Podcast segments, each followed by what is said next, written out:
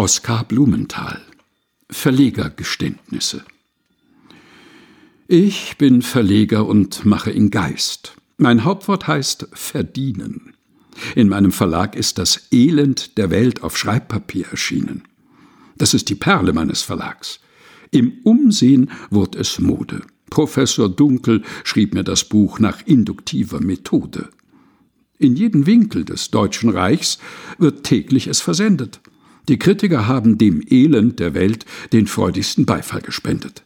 Tragödien und Epen liegen wie Blei. Gedichte gehen spärlich. Doch Dunkels köstliches Leidensbuch wird aufgelegt alljährlich.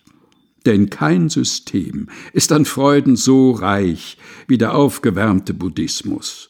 Drum lebe die Schopenhauerei, es lebe der Pessimismus, es lebe die Krankheit, es lebe der Tod. Denn wären uns die nicht geblieben, so hätte mir Dunkel sein ganzes Buch am Ende gar nicht geschrieben.